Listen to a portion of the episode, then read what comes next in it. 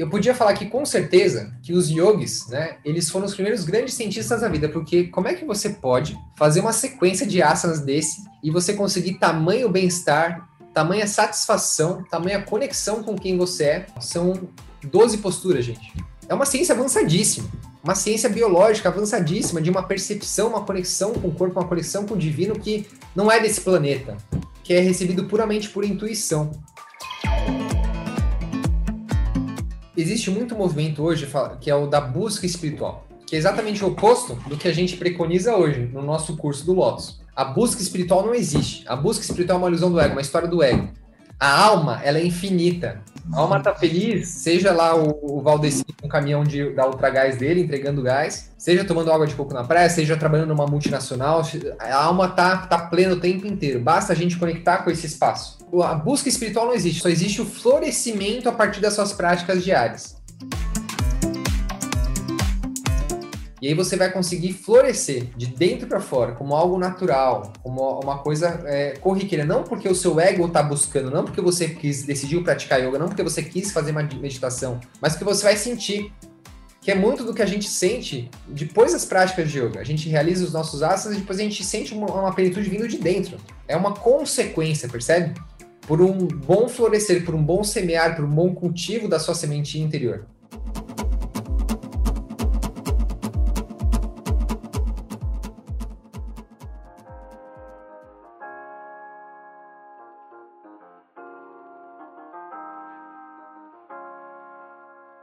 Alô, mundo! Eu sou Renato Stephanie e essa é a Sexta Filosofal, onde é o meu trabalho ir atrás de entrevistas profundas e filosóficas sobre a vida com seres humanos fantásticos. E através desse mergulho no universo de cada convidado, o meu objetivo é que você abra os olhos para a mágica que já está fluindo pela sua vida e com isso respirar e criar coerência entre a mente e o coração. No episódio de hoje, é um presente para você. É um trecho de uma das aulas teóricas do treinamento Lotus, uma jornada para você ir do zero ao yogi em apenas dois meses. É apenas aqui um aperitivo para você só colocar o pezinho na água antes de mergulhar no universo dos nossos treinamentos.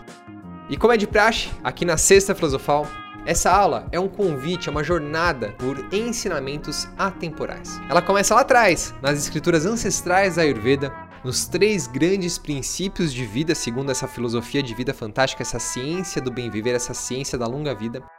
E a gente volta e conecta tudo isso com as teorias modernas da nossa ciência comportamental e emocional.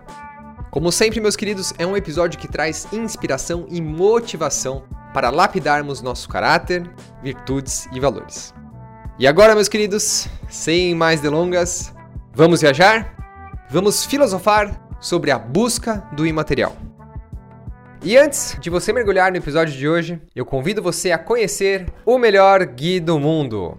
Ghee é um alimento milenar conhecido por nutrir tranquilidade, harmonia e clareza no ser humano. É considerado pela Ayurveda, a medicina milenar indiana da longa vida, como a melhor gordura que você pode ingerir no seu organismo. Nós somos os produtores do melhor ghee artesanal que você pode encontrar. Junto aos nossos gnomos, cozinhamos ghee como um estilo de vida, como um ato de devoção ao amor que sabemos que existe dentro de nós. Para nós, é uma grande alegria servir a você e ao seu estilo de vida com um alimento tão poderoso e especial. Nós seguimos as tradições milenares da Ayurveda para levar à sua mesa um alimento único, como você. O melhor do mundo é feito com manteiga orgânica de vacas de pasto livre, cozido lentamente sob a energia da lua cheia e sempre ao som do Mahamitrium Jaya, o mantra da vitória sobre a morte, para enriquecer as suas propriedades. Sem falar que nós usamos zero, é isso que você está ouvindo, zero plástico em toda a nossa produção, inclusive na hora que você for receber o seu pacote. Portanto, meu querido e minha querida, eu convido você a experimentar o melhor ghee do mundo e observar uma revolução no seu estilo de vida.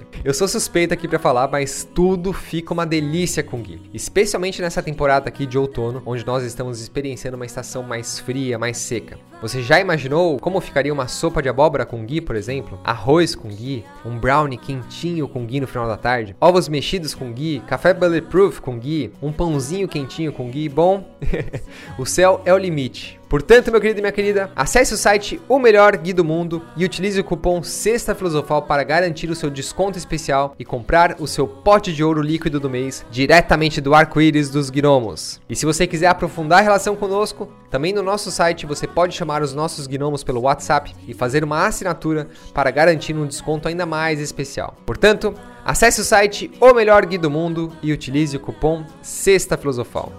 E agora, meus queridos, sem mais delongas, vamos filosofar sobre a busca do imaterial.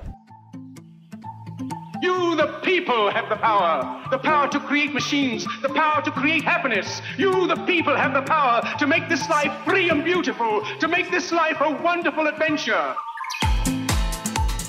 Don't give yourselves to these unnatural men, machine men with machine minds and machine hearts. You are not machines. You are not cattle, you are men. We think too much and feel too little. More than machinery, we need humanity. More than cleverness, we need kindness and gentleness. Without these qualities, life will be violent and all will be lost.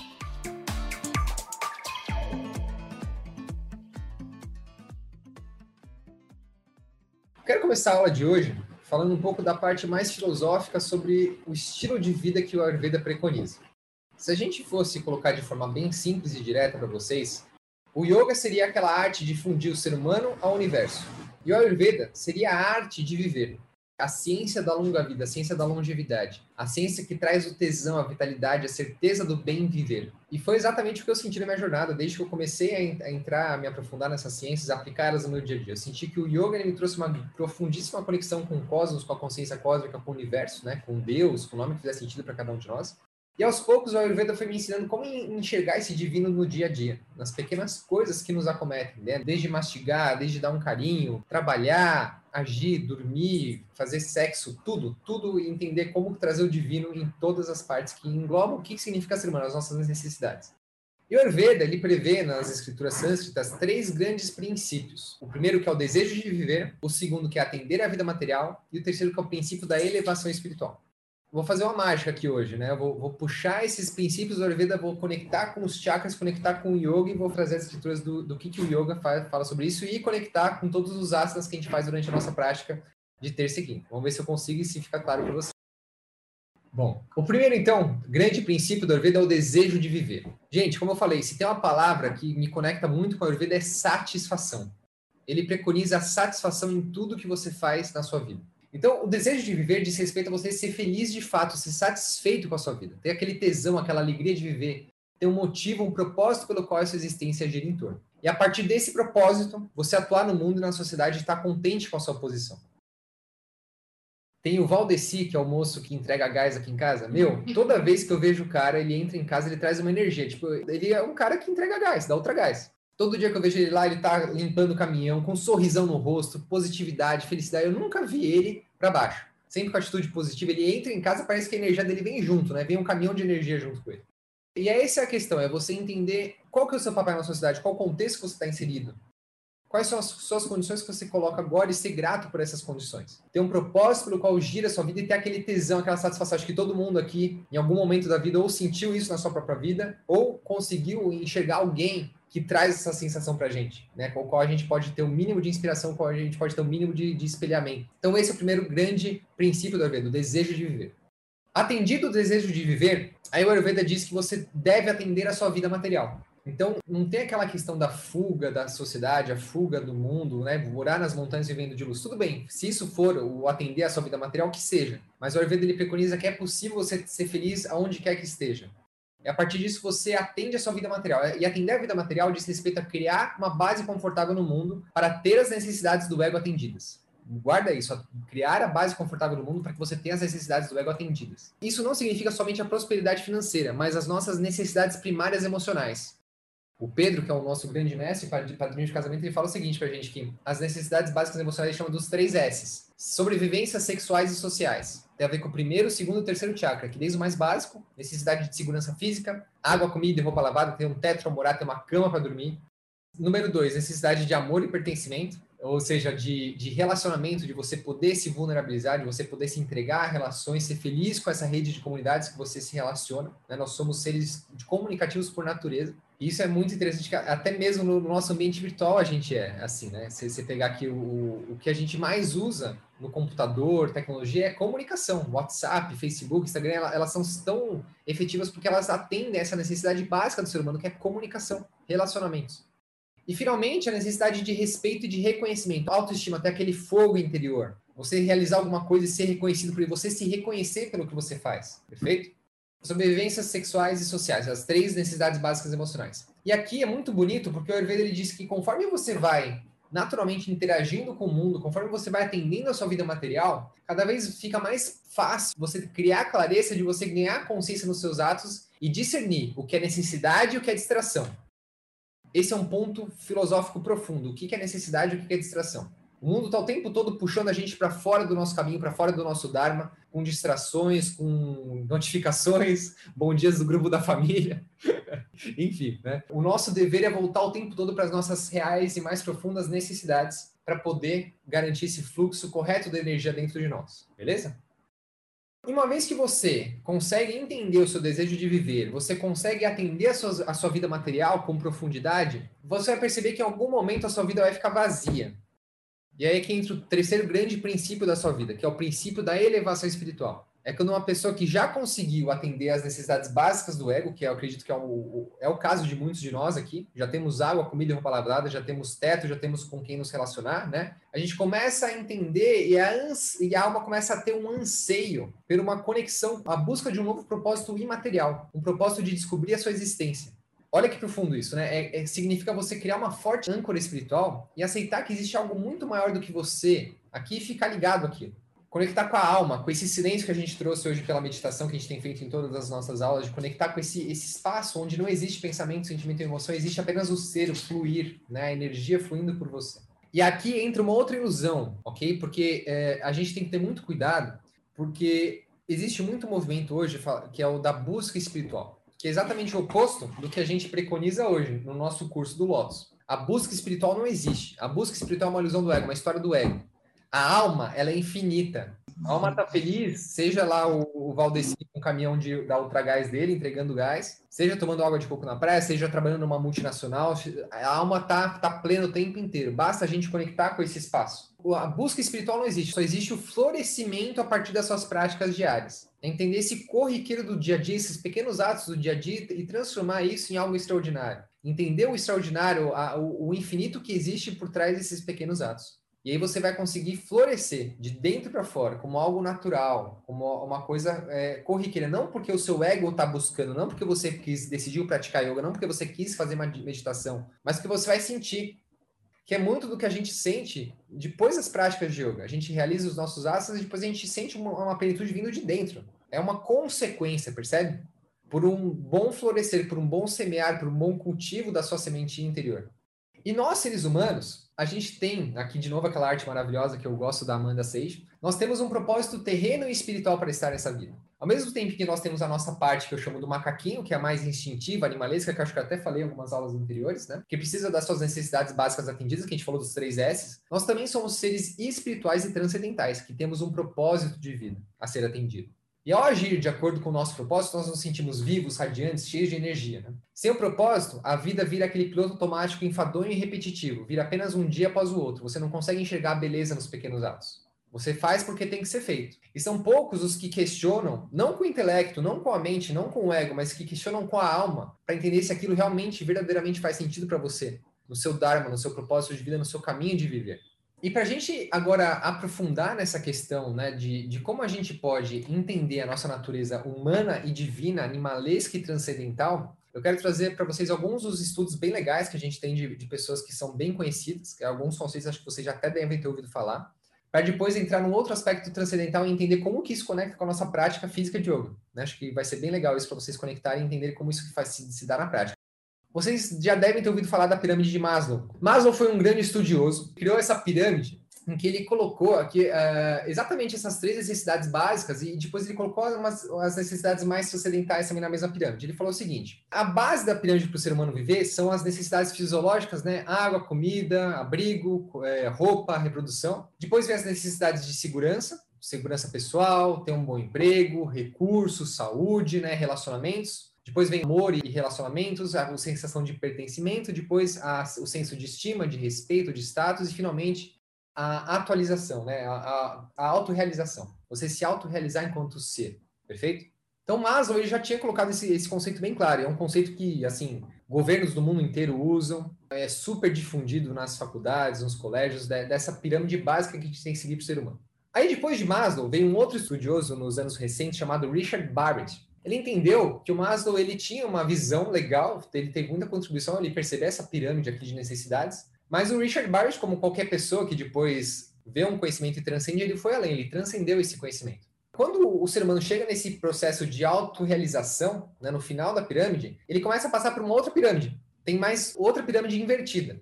E aqui, gente, é, é, muito legal, porque essa pirâmide do Richard Barrett, ela é revolucionária no que diz respeito a essa questão de entender tanto a nossa natureza animalesca, né, instintiva, que é o que o Maslow preconizou e foi brilhante no que ele fez, mas o Barrett entendeu que existiam estágios de evolução da alma para cima dessa pirâmide. E olha que interessante, isso é totalmente conectado com outro, um outro cara brilhante, um gênio que eu considero, que é o Jung, Carl Jung, que é o, um dos mestres da psicoterapeuta, né, um dos discípulos de Freud. E o Jung, ele percebeu um negócio bem legal, que o ser humano, quando ele passa pelos primeiros estágios de ter essas necessidades básicas atendidas, que são as, necessidades básicas animalescas, ele começa a, a, ter um anseio por descobrir algo mais. E ele começa a passar por um processo que o Jung chamava de individuação.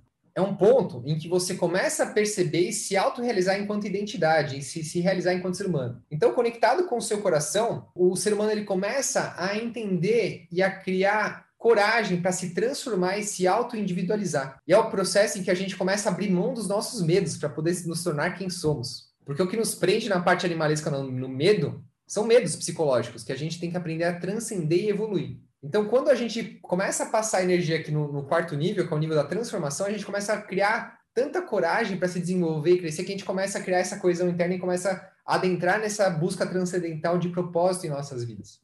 Isso é muito bonito, eu me arrepio toda vez que eu falo, porque se nós somos seres humanos que, que temos essa parte humana, transcendental e animalesca, a gente tem que entender como colocar isso em equilíbrio para a nossa, nossa roda poder girar e a nossa vida ser plena e abundante, né, de acordo com os princípios que o Ayurveda já mostrava. Então aqui, o, o Barrett ele colocou aqui os níveis básicos né, de sobrevivência, satisfazer necessidades físicas, relacionamento, autoestima, transformação. Ele colocou os três níveis acima, de coesão interna, de encontrar significado na existência, de seis, de fazer a diferença positiva no mundo, e finalmente do serviço. Uma pessoa que ela chega no nível 7 é tipo o nível Bill Gates, Melinda Gates, sabe? Ela só quer servir, servir, servir, ela não vê outro propósito se não servir, ela vê aquele dinheiro se transformando e servindo cada vez mais e fazendo cada vez mais bem no mundo ela chegou num nível que ela percebeu que entre eu e a Nádia não tem diferença nenhuma. Quando eu sirvo a mim, eu sirvo a Nádia. Quando eu sirvo a Nádia, eu sirvo, eu sirvo a mim mesmo. Ela saiu daquele egoísmo de entender o que quer servir para o próximo, né? Ao mesmo tempo, ela, ela saiu daquele medo de só servir ao outro, porque tem muita gente também que só se prende nessa armadilha, só servir ao outro, não servir a si mesmo. Então, ela encontrou um perfeito balanço entre servir a si mesmo e servir ao outro. Isso faz uma roda abundante na vida. E aqui, gente, a mágica mais legal de tudo isso é que isso tudo está dentro do nosso corpo. Os sistemas de chakras têm tudo a ver com isso. Assim como o que existe acima, existe abaixo, né? que é um dos, um dos, princípios herméticos. O que está abaixo está em cima, o que está em cima está embaixo. O que está dentro é como o que está fora. E o yoga mostra isso, que desde o, da, da estrutura mais infinitesimal, o quark do quark do quark, até o maior dos buracos negros e outras dimensões e outras galáxias, tudo pertence à mesma coisa, tudo é uma coisa só e tudo está num, num constante e perfeito equilíbrio e harmonia e coesão. Então, se a gente pegar esse tipo de coisa e observar para o nosso corpo, a gente consegue entender qual é a nossa maior dificuldade no momento só observando o nosso corpo. E aí que entra a prática dos asanas, que a gente vai falar agora. Os asanas, as nossas posturas do yoga, elas estão totalmente relacionadas com cada um dos chakras. Eu já fui falando para vocês, conforme a gente foi praticando, né, observar os chakras, a gente vai entrar em detalhe nisso. Então, olha que bonito. Primeiro chakra, o chakra aqui do raiz do períneo, né, o ponto aqui entre o seu órgão sexual e seu, e seu ânus, ele diz respeito à sobrevivência, satisfazer as nossas necessidades físicas e de sobrevivência. Está conectado com o elemento terra, é o que ancora a gente, é a base. E aqui tem uma coisa muito interessante, porque hoje em dia, na nova era que a gente está vivendo, existem muitos jovens, muitas pessoas que já têm essa conexão com a alma, mas elas não criam as necessidades básicas de sobrevivência para poder manifestar esse propósito no mundo. Então são pessoas que, apesar de muito conectadas com o seu coração e ter noção do seu propósito de vida, acabam se perdendo numa ilusão de não entender que é importante ter dinheiro, é importante ter recursos materiais para poder ter a vontade de manifestação e a potência de realização nesse mundo. São pessoas que acabam ficando vazias de um lado ou de outro se perdem só no, no, lado hippie que eu falo, né? De sair do sistema e, e viver de tomar água de coco na praia, vender coco na praia. Né? Sendo bem estereotipado, bem sem julgamentos, ok? Cada um na sua jornada.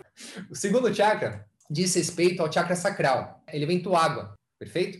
E olha que interessante, gente. Olha como é tão belo isso tá colocado no nosso corpo. O chakra nosso que está mais conectado com a Terra, com o planeta, é o mais denso, é o elemento mais denso, Terra. Depois ele se, ele se utiliza elemento água, segundo elemento mais denso. O segundo chakra tem a ver com relacionamento, sentir-se protegido e amado, com a vulnerabilidade, né? A água tem a ver com esse com essa questão de dar liga, né, de emoções, correr emoções, água, chorar, né, deixar a água cair em você, se vulnerabilizar. Quem não se vulnerabiliza não se relaciona. Está profundamente ligado com o nosso feminino e com a, relação com as nossas mães e com o feminino no mundo.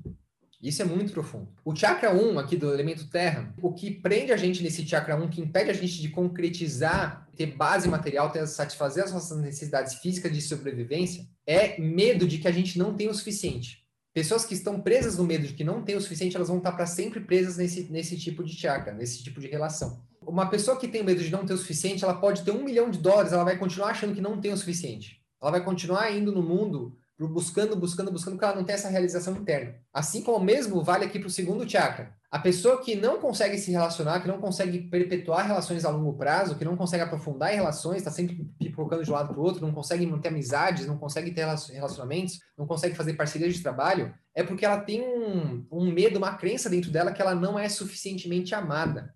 Isso faz com que ela retorne de novo e de novo a esse tipo de problema na vida dela. Não é assim uma coisa binária, né? Não é tipo, eu tenho medo ou não tenho. Todos temos medo, todos temos medo em graduações, de 0 a 100%. Por exemplo, eu posso ter o medo de não ser suficiente. Eu antes tinha esse medo de não ser suficientemente amado, acho que 90%. Hoje eu estou nos 60%. né? Quem sabe ano que vem eu estou nos 55% a gente vai evoluindo assim por diante. Percebe? É uma, é, uma, é uma escala. Não é absoluto. É tudo muito sutil, tudo muito perceptível. Não é uma chavinha. Não é uma chavinha. O terceiro chakra tem a ver com o elemento fogo. Percebe, ó? Terra, água, fogo, o elemento do meio, de transformação. Tem a ver com o plexo solar, o ponto aqui entre o nosso umbigo e o começo da gaiola da, do, do pulmão. A sensação de valor próprio, relação com o pai, relação com o masculino no mundo, força, direção, propósito. Uma pessoa que não tem esse chakra desenvolvido, que ela está ancorada no medo de que ela não é o suficiente, medo de não ser o suficiente, é porque ela vai continuar o tempo todo patinando nessa questão profissional, né, de realizar o propósito, de fazer as coisas acontecerem no mundo. É o, é o fogo na barriga, né? O fogo na barriga, literalmente. Plexo solar, relação com o sol, fogo. O quarto chakra tem a ver com o nosso coração. Olha que bonito isso. Gente, isso é uma coisa assim de uma beleza que. Ah, é espetacular. Eu, eu fico excitado de falar só. É muito louco. O, o, quarto chakra é o coração. Os antigos egípcios falavam aqui que o coração é o nosso centro. E ele está bem no centro do corpo. O quarto chakra é três para cima, três para baixo. E é onde o Jung falava que quando uma pessoa começa a, a, entender e conectar um pouco do que é o amor na sua vida, ela começa a criar coragem para abrir mão dos seus medos. E é quando ela começa a abrir mão dos seus medos, ela começa a trabalhar essas crenças enraizadas da parte alimanesca dela, o medo de não ser o suficiente, o medo de não ser suficientemente amado, o medo de não ter o suficiente, ela começa a se ter essa catarse de transformação e ela passa por esse processo de individuação, onde ela passa a ser quem ela é verdadeiramente no mundo. E ela começa a acessar esses, esses níveis maiores de transcendência, né, de servir, de propósito no mundo onde ela vai passar pelo chakra número 5, da garganta, coesão interna, encontrar o significado na existência. Garganta é o, é o ponto-chave aqui de conexão da mente, do ego com o coração. É, então, é, é, criar essa ponte, criar essa manifestação, a exercer a capacidade máxima criativa no mundo, percebe? O sexto chakra, que é o ponto entre as sobrancelhas, que é o ponto da intuição, de visão, de enxergar o mundo, né, de poder ter visões do futuro, de poder ser otimista em relação a essas visões e querer trabalhar com garra e direção e propósito para poder fazer essa visão se concretizar. Visionários aí como Steve Jobs, Walt Disney, visionários já tinham esse, esse tipo de, de conexão com o terceiro olho, né, intuição, intuição altamente aguçada. E finalmente chegar no nível, como eu falei, tipo, tipo Bill e Melinda Gates, Madre Teresa de Calcutá, pessoas que não estão pouco se fudendo, né, pro que o para corrida de rato, para o mundo corporativo e querem só servir, servir, servir, servir, servir. Tem a ver com esse, esse último chakra nosso aqui, o ponto, é o que a gente chama da moleira. Esse pontinho aqui, o molinho aqui no topo da cabeça, que é, o, é a conexão com o universo, com tudo e com todos, com o ser transcendental em que você começa a atuar no mundo e você não vê mais diferença entre o que é você, o que é o outro, o que é você, o que é essa pedra, o que é você, o que é um objeto, um animal. Você trata tudo com igual respeito, igual amor, e você entende que ao servir o mundo, você está servindo a si mesmo, e quando você está servindo a si mesmo, você está servindo ao mundo. Bom, sacaram? Entenderam a viagem? Então, quando a gente fala aqui dos nossos chakras, aqui eu fiz um. profanei um pouco a, a arte da Amanda, tadinho, mas com o propósito, né, de mostrar para vocês um pouco dos chakras, né? De entender, gente, que isso aqui não é também binário. Tá tudo acontecendo ao mesmo tempo. Né? A gente, a gente tem energia percorrendo todos os nossos chakras ao mesmo tempo. E o, o que vai mudar na sua percepção de quem você é é entender o seu corpo como um instrumento musical. Imagina esses chakras como as cordas de um violão, né? Para você tocar um bom violão, para você entrar no ritmo da vida, você tem que estar com esses chakras afinados, nem tão a corda não tem que estar nem tão bamba que ela vai fazer um som muito grave, nem muito muito presa que ela vai ficar muito aguda, mas tem um momento certo.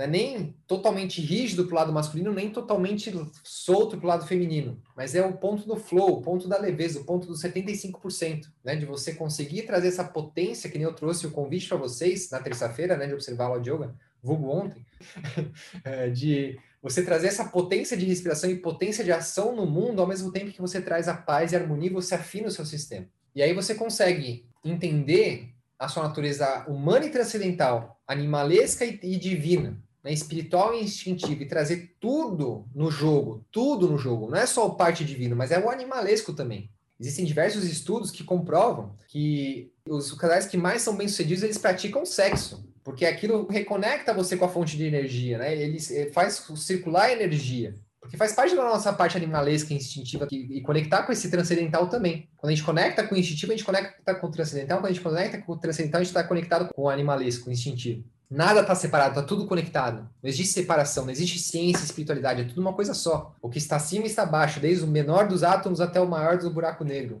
Não existe tecido espiritual, material, está tudo junto, a gente está conectado com tudo. A gente está dançando na dança cósmica em todos os aspectos da nossa vida. A bagunça do seu quarto, né, a rachadura na parede, o mofo aqui que eu estou olhando na, na, no meu escritório, está tudo conectado com algum aspecto da minha vida que tem que ser curado os nossos relacionamentos, o modo como a gente trabalha, o modo como a gente se exercita, o modo como a gente faz sexo, o modo como a gente se alimenta, tá tudo conectado nesse mesmo tecido, percebe? E aqui, gente, fica essa, essa provocação para vocês. Que a alma faz sentir a sua presença nas nossas vidas apenas se formos capazes de entender, usar esse ego no mundo da melhor forma, de dominar os medos do ego, os medos conscientes e os medos subconscientes. E dispostos a aceitar a nossa verdadeira natureza e identidade. Entenda que a alma, que é o nosso código-fonte, é como se fosse uma semente ela contém a essência de quem você pode se tornar, a sua capacidade máxima criativa de atuação no mundo. Mas como a semente de uma flor ou de uma árvore, ela somente irá crescer e florescer se for nutrida de forma apropriada. E o mais gostoso de tudo isso é que você não precisa usar sua mente, você não precisa usar o seu intelecto para trás de livro, de curso, de nada. Você não precisa ir buscar nada. Você só precisa ser e viver. E você vai perceber que só a intuição, com a sua potência natural de viver, vai naturalmente atrair tudo aquilo que faz sentido para sua vida, que faz sentido para você conquistar os seus maiores medos e conseguir ser a melhor versão de quem você pode ser. É uma coisa natural, é uma coisa fluida.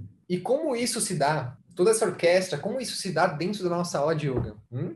Durante a nossa prática de yoga, o movimento da energia durante a prática, pelo menos até agora, a prática que eu ensinei a vocês, depois eu quero ensinar uma outra prática a vocês também, durante o Lotus, o movimento da energia ele vai de cima para baixo, do transcendental, do divino, né, do chakra aqui do, do serviço, né, o número 7, do chakra coronário, pro chakra basal, para o chakra básico. Olha só, a gente começa com a invertida sobre os ombros. No caso, a maioria de vocês está fazendo golfinho ainda, que é a preparação para a invertida, né?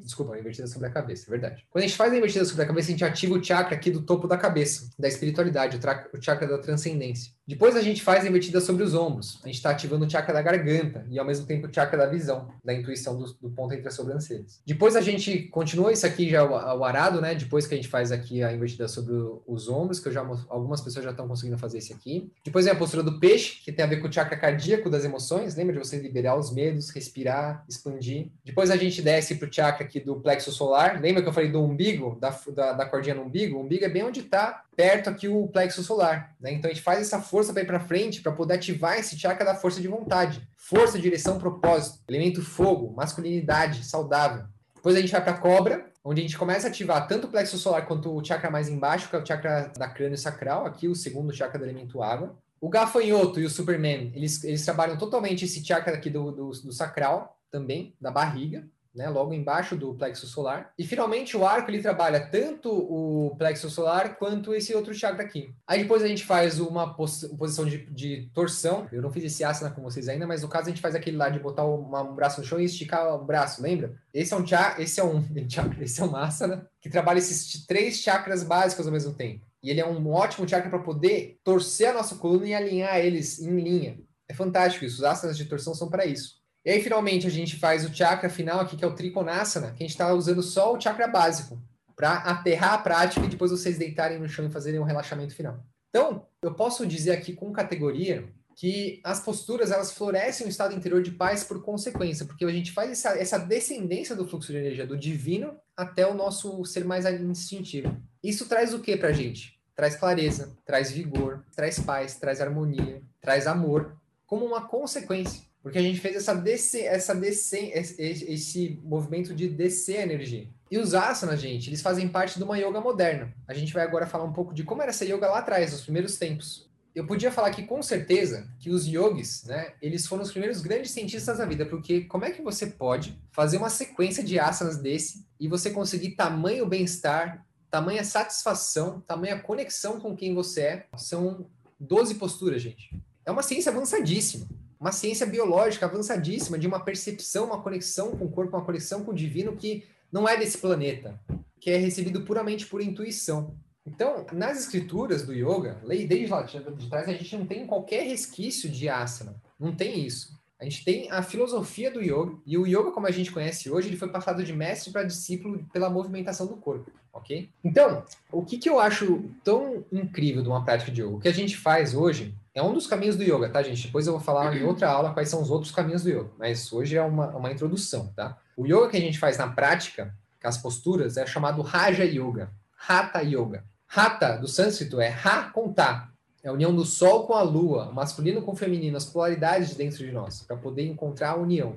E assim, como a gente estava falando antes, todos nós estamos aqui para evoluir. Eu estou na minha evolução, a Nádia está na evolução dela, o Horus aqui está na evolução dele, essa pedra aqui na minha mesa está na evolução dela, o Jefferson está na evolução dele, o João, né, a Thaísa, todo mundo está na, na, sua evolução aqui com o seu corpo. E se você fizer uma psicoterapia, se você for tomar, né, fazer algum trabalho com algum alucinógeno, você vai perceber que somos todos muito cagados ainda, né? Temos muitos traumas de, de infância, de vidas passadas, de conexão com a mente coletiva da humanidade, né? Tem muito, muito a ser cultivado, muito a ser lapidado ainda. E não tem fim essa busca. Não tem fim. A gente sempre vai achar alguma coisa a mais para trabalhar, porque o, universo, assim como não tem começo, não tem fim. Então, o, o, que eu acho tão mágico da prática de yoga é que ele traz uma conexão direta à sua essência, uma conexão direta. Pá! É papum. Isso é quântico, é do 0 ao 1. Um. Você não passa pelo 0.1, 0.2, é papum. Você sai da prática de yoga centrado, conectado. Você sente isso. É verdadeiro em você. E a palavra yoga, em sânscrito, ela significa primordialmente união. União do ser humano com a consciência cósmica transcendental. E aqui, gente, como eu falei, é a união do, da bactéria do seu estômago com a pedra que eu estou enxergando na minha frente, do monitor que eu estou enxergando na minha frente com a Nádia. É sentir que não existe barreiras, existir que é tudo uma coisa só. Você ser capaz de dissolver essa consciência de corpo e entender que você é algo muito além disso. É você ser capaz de transcender tempo e espaço. É uma coisa que a gente não consegue colocar com palavras, né? Talvez os, a, o yoga em sânscrito tenha mais essa conotação do que só simplesmente união. Se yoga é união, o ego é a separação. Tudo que vem da nossa mente, tudo que vem do pensamento de quem eu sou, do que eu posso ser, é tudo ilusão. É um aparato que foi desenvolvido dentro da nossa biologia para poder interagir melhor no mundo. Mas ele não deve ser o CEO, não deve ser o chefe das nossas ações. O chefe das nossas ações tem que ser esse estado de união, de centramento com o espírito, com o divino. E a partir disso a gente age na matéria. Durante a prática, a gente, o yoga ele te permite aos poucos sentir na pele os valores que constituem o universo e te deixar cada vez mais à vontade com eles. Isso mais profundo. Quer ver como que isso é possível? Por exemplo, os valores de expansão e contração que você pode sentir na inspiração e na expiração.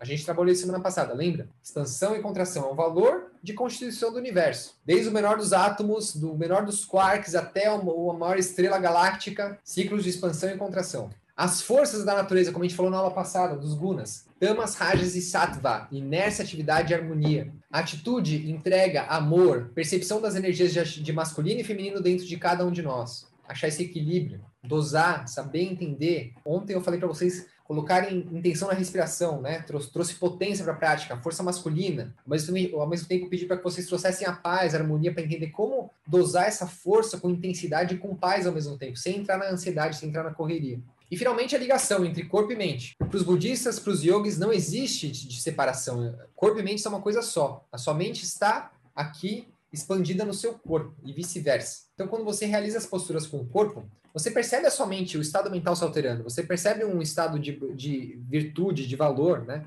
E ao mesmo tempo, quando você medita, você também pode perceber a mesma alteração no seu corpo, de um lado e de outro, que é, que é verdade para um, é verdade para o outro. Então, essas são as percepções que você permite sentir na pele esses valores que constituem o universo, ok? E se ficar cada vez mais à vontade com eles. Além disso, a gente também tem o trabalho com os elementos da natureza. O ar, o movimento, a energia do movimento, a postura, a respiração, o fluxo, né? andar de bicicleta, o carro com a janela aberta, né? Você fazer a saudação ao sol, sentir aquele fluxo contínuo de vida, de potência. O fogo, quando a gente fez a respiração do fogo esses dias, né? Vontade, vigor, né? Fogo digestivo, adaptabilidade, temperatura, fazer acontecer, intenção. A terra, sentir a energia dos ossos, do nosso corpo, a força da gravidade, você empurrar o chão, você sentir essa energia da terra a água que dá a liga, a coesão, a satisfação. O elemento água está totalmente ligado com a satisfação, né? O xixi, quando você faz xixi, xixi, você sente satisfação. Você tem sede, você se conecta com a sua satisfação.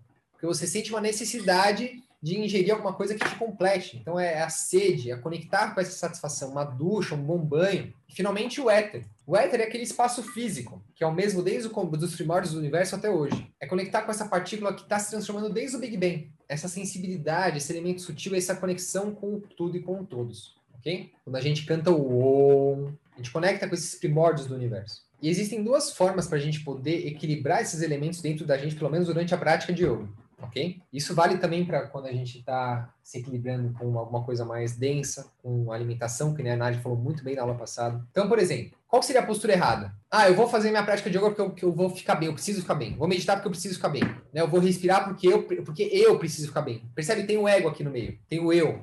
A postura correta seria, seria o seguinte: eu me abro para o elemento X e nele eu me equilibro. Então, por exemplo, eu vou respirar, eu preciso me conectar com o elemento ar. Tá faltando ar, tá faltando movimento dentro de mim. Então eu me abro para o elemento ar e nele me equilibro. É uma percepção de abundância, não de escassez. Porque se você se abre para o elemento, você tem a percepção e a consciência de que já existe energia de sobra em abundância em tudo que está ao seu redor. Inclusive em você mesmo. Você é um ser de pura abundância, de pura suficiência, de puro amor. E se você se abre para essa abundância, se você se abre para esse amor, você se conecta.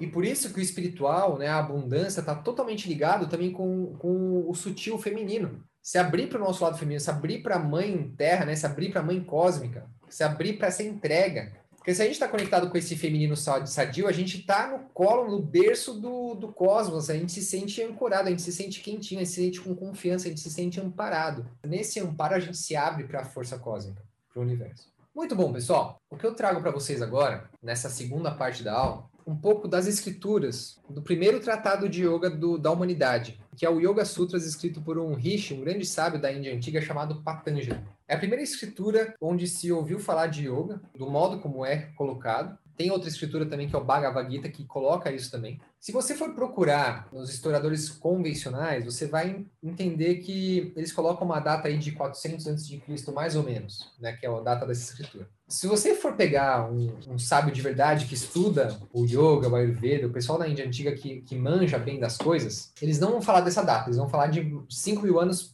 atrás para mais. Então, muito tempo atrás, tá? Vamos, uhum. vamos entrar nessa convicção, muito tempo atrás, no, no berço do, do, da sabedoria do, do yoga. Esse é um, uma escritura que tem em sânscrito. A linguagem sânscrita é aquela que é escrita desse jeitinho aqui. Tem um, um dado muito curioso sobre a linguagem sânscrita, que teve um estudo da NASA ultimamente, que mostrou que a linguagem sânscrita seria uma das únicas que seria a melhor compatível com a inteligência artificial. Por quê? Mais interessante é entender por quê. Não entender, ai meu Deus, olha que coisa incrível, mística, né? Maravilhosa. o sânscrito, né? A única linguagem que vai poder usar a inteligência. Não. Por quê? Porque é a única linguagem que é desprovida de sarcasmo, desprovida de atenuações pela linguagem, pelo modo como a gente pode falar. Então, por exemplo, quando eu falo, você é foda. Puta, meu, você é foda. Cara, você, Ian, cara, você é foda. Cara, gosto pra caralho de você. Você é uma pessoa incrível, me ensinou bastante. Eu tô o tempo todo interagindo com você. É um cara foda. Eu falar, puta, caralho, você é um cara foda, hein? A Thaísa falou três vezes pra você lavar a louça ontem, não lavou a louça. Caramba, puta que pariu, né? Você é foda. Percebe? Essa isso é uma coisa que a gente tem no português, tem em outras línguas. E o sânscrito é uma das únicas linguagens em que isso não é possível de forma alguma. Por isso que seria uma das melhores linguagens para uma possível inteligência artificial. Né? Isso é muito legal de saber. Então eu separei alguns dos aforismos né, do, do livro. Depois, se vocês quiserem procurar mais, é exatamente essa capa aqui. Tem no, no Kindle por acho que dois reais. É uma coisa simbólica, tem na Amazon também. Eu posso passar até o link para vocês. E dos textos do Yoga Sutras, esse foi um dos melhores que eu achei. Eu já, já vi outras versões, esse foi um dos melhores, tá bom? Então, olha só. O primeiro verso do Yoga Sutras começa assim: Om. Aqui seguem as instruções para a Yoga União. Segundo, Yoga, união, consciência espiritual é adquirida através do controle da natureza psíquica versátil. O que é a natureza psíquica versátil? Tudo que diz respeito à mente. O conhecimento correto, o conhecimento incorreto a imaginação, o sono e a memória. Então, o, o Yoga Sutras ele começa, o Patanjali começa falando o seguinte, que se você conseguir controlar essa natureza psíquica, você será capaz de adquirir essa consciência espiritual. Bem simples. E olha que profundo isso. O controle dessas atividades psíquicas ocorre, ocorre pelo uso correto da vontade e pelo fim da autoindulgência. Ele vai explicar o que é o uso correto da vontade. O uso correto da vontade é o esforço constante para permanecer no ser espiritual. Não é para você com, com, comprar um carro novo, não é para você fazer nada do que seu ego manda. O uso correto vão dar vontade. O único uso correto da vontade é você voltar o tempo todo, constantemente, incessantemente, com determinação, com propósito, com força para o ser espiritual, para o vazio, para o coração, né, para o espaço onde a, a mente não está atuando. Quando seguido por muito tempo, persistentemente, com seriedade, esse local, né, que é o, a consciência espiritual, ela se torna um local firme de descanso Cessar a autoindulgência é um domínio consciente sobre a sede de prazer sensual aqui ou no futuro. Então ele fala o seguinte, né? Que é o, é o, fim, o uso correto da vontade e o fim da autoindulgência. Então, ele explicou o que é o uso correto da vontade, quando seguido por muito tempo, tal, ele, o ser espiritual se torna um local, um local firme de descanso. E cessar a autoindulgência é um domínio consciente sobre a sede de prazer sensual, aqui ou no futuro. Então, o que, que ele fala que é isso? Vamos entender o que, que é essa autoindulgência. Então eu não posso mais fazer sexo, eu não posso mais comer, não posso mais ter prazer sensorial nenhum na minha vida, né? Não posso tomar uma cervejinha, final de semana não posso tomar comer pizza. E aqui para poder complementar, né, essa escritura do yoga, para trazer um pouco de bom senso, a gente não se perder nessa galera espiritual que fica maluca, que sai do senso do mundo e perde a noção do, do ser humano que nos habita também. Eu quero trazer um trecho da Bíblia, olha que legal. em Mateus, capítulo 11, versículo 19, existe a, o seguinte verso, quando eles estão se referindo a Jesus. Eis então que chega o filho do homem, né, Jesus, comendo e bebendo, e dizem: Eis aí um glutão e bebedor de vinho, amigo de publicanos e pecadores. Toda vida, a sabedoria é comprovada pelas obras que são seus frutos. Ai dos povos incrédulos. Então, Jesus, ele era um cara que ele era, ele era totalmente revolucionário. Ele era um cara que era tão firme nessa consciência espiritual, que era tão firme com essa conexão da, da luz, da verdade com Deus, com o universo, que seja, né? Que ele conseguia atuar no mundo, mas sem pertencer a ele. Ele se indulgia, né? Ele estava entre publicanos e pecadores, ele não fazia distinção entre os maiores reis e a, e a mais pecadora das prostitutas, né? Ele estava lá para disseminar o amor, essa era a missão dele para disseminar o amor, a ferramenta dele era se juntar ao pessoal e, ter prazer numa boa ceia, tomar vinho, né, conectar com as pessoas, por que não? Mas percebe? É uma conexão genuína.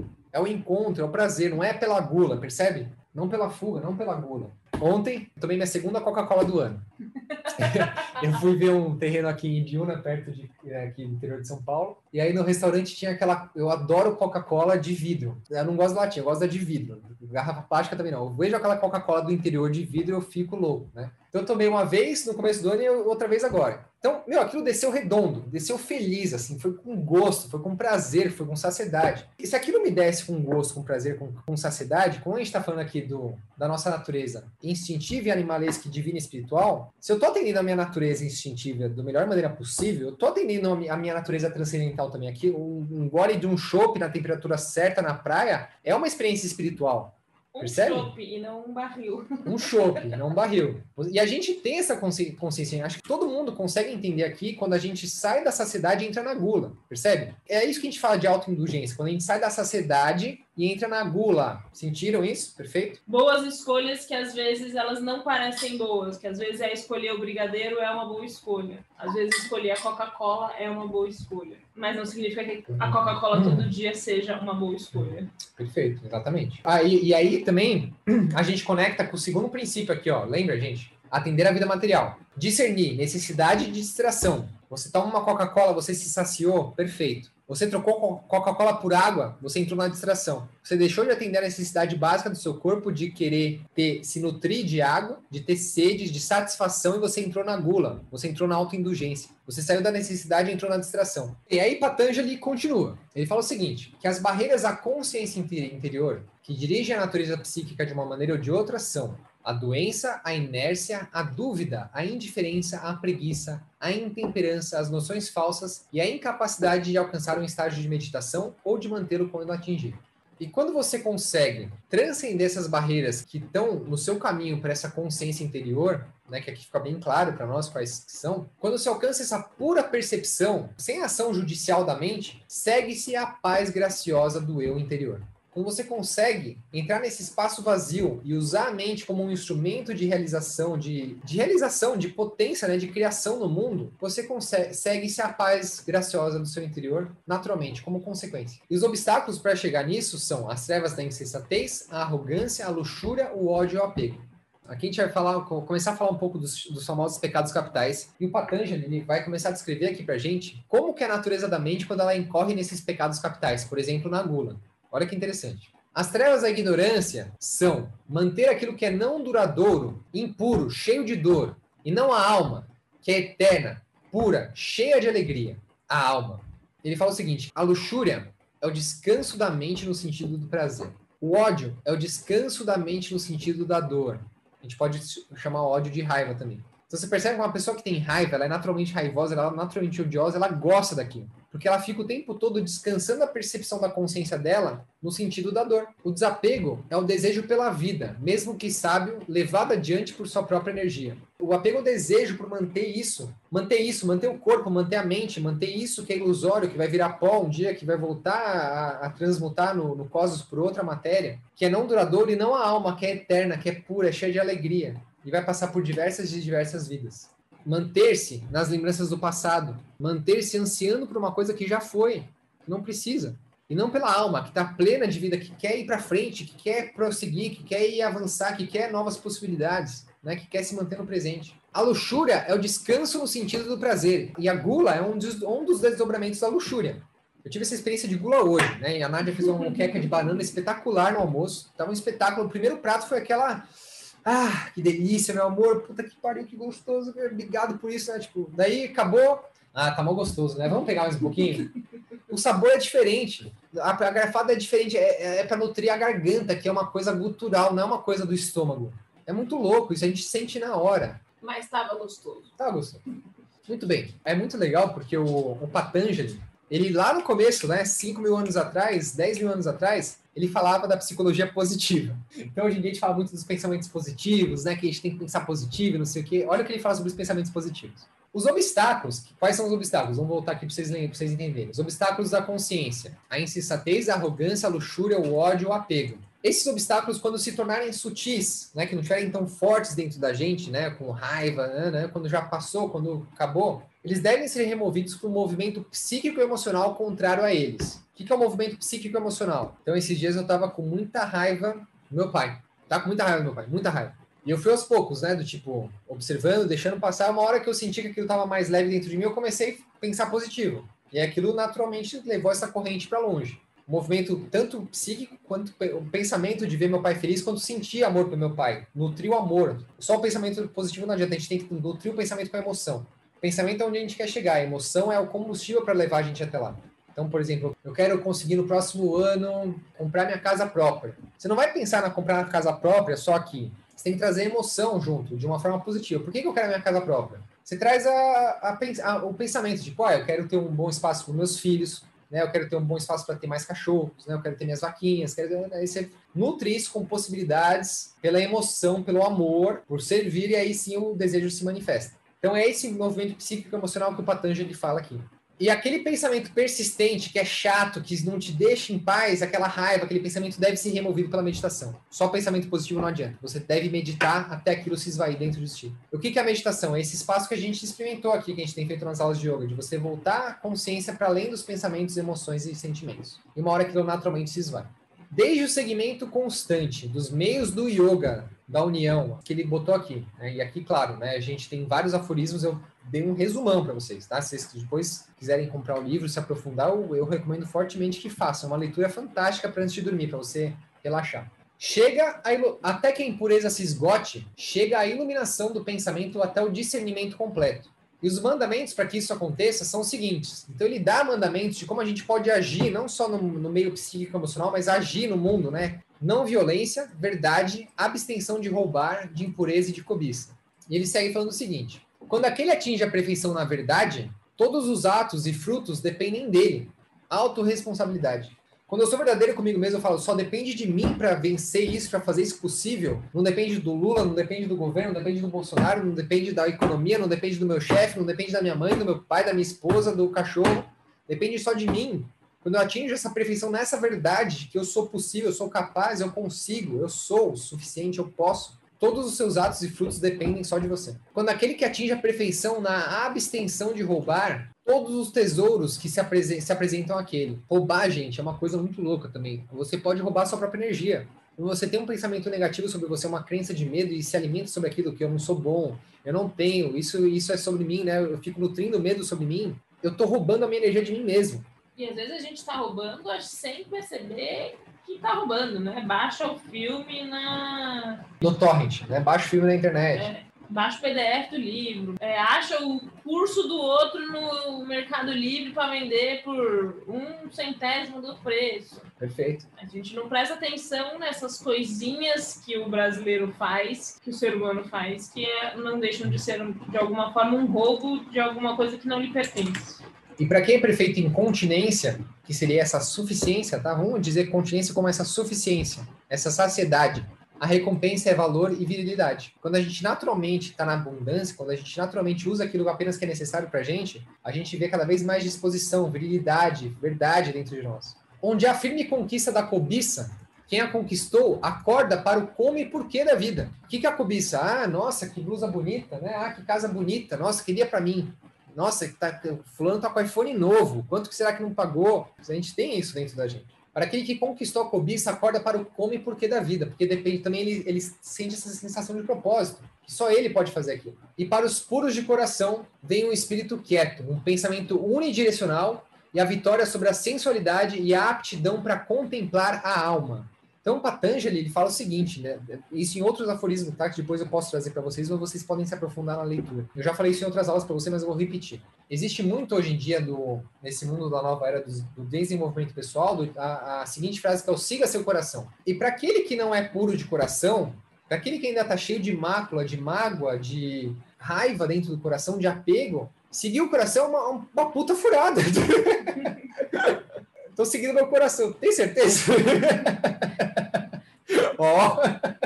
Em outros aforismos, o Patanjali fala o seguinte, que todo o propósito do yoga é para lapidação do espírito e do corpo humano, para que a rainha soberana, a alma, reine sobre todo o seu corpo e todo o seu ser. Olha que bonito isso. Todo o yoga, toda a prática, todo, exerc todo o exercimento é para você lapidar o seu corpo, a sua mente, o seu ser, para que a rainha soberana, a alma, entre em completude dentro de você. E ele fala aqui: a mente é a serviço do coração, mas o coração a serviço da alma. Se o coração não está a serviço da alma, o coração está a serviço do ego, é furado. Então, toda a prática de yoga que a gente está empregando aqui nesse curso, né, na, nos asanas, no nosso estudo, na nossa contemplação das virtudes, é para que a gente possa florescer, para que a gente possa lapidar esse coração, para que a gente seja puro de coração, para que a nossa alma se apodere desse coração. E, finalmente, com a aceitação, o discípulo obtém a felicidade suprema. Bom, meus queridos, para hoje é isso, essa era a aula de hoje. Chegou ao último slide. Isso não quer dizer que a aula acabou. Eu entendo que foi uma aula muito profunda, foram muitos conceitos, mas são simples, tá? Eu trouxe tudo isso que eu, entendi que vocês tinham capacidade e que ia ser uma aula gostosa de costurar desse jeito para vocês entenderem essa desde lá atrás do Ayurveda, conectando com o desejo da satisfação, conectando com os nossos chakras e nosso desejo de viver.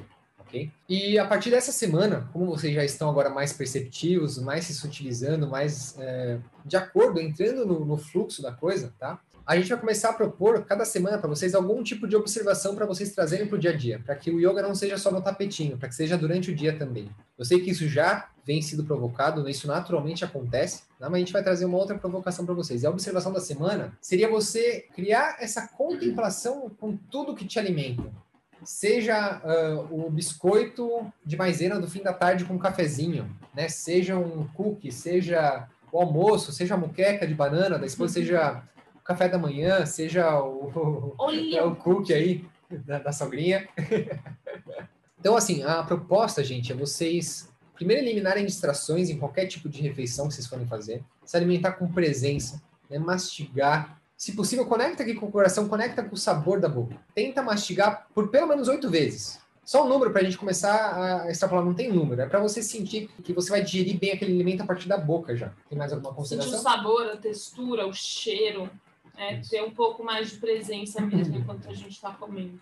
Não é à toa que a gente está fazendo esse curso com o yoga e a ayurveda. Apesar de serem do- duas ramificações diferentes dentro dos Vedas, elas vêm do mesmo lugar e elas se complementam, né? Lá na primeira aula de Ayurveda, a gente falou da importância do controle da mente e do ego para a gente dentro da definição de saúde do Ayurveda. Aqui o yoga fala exatamente isso, né? Da importância da gente controlar a nossa mente, da gente controlar o nosso ego. Não é o nosso ego que tem que usar a gente, é a gente que tem que usar o ego. É muito interessante se vocês conseguirem fazer essa, esse link nas duas para perceber como elas se complementam e como elas vão impulsionar essa busca pela saúde, né? Os, tanto Patanjali fala quanto os livros de Ayurveda falam da felicidade, que tudo isso vai te levar para a felicidade plena,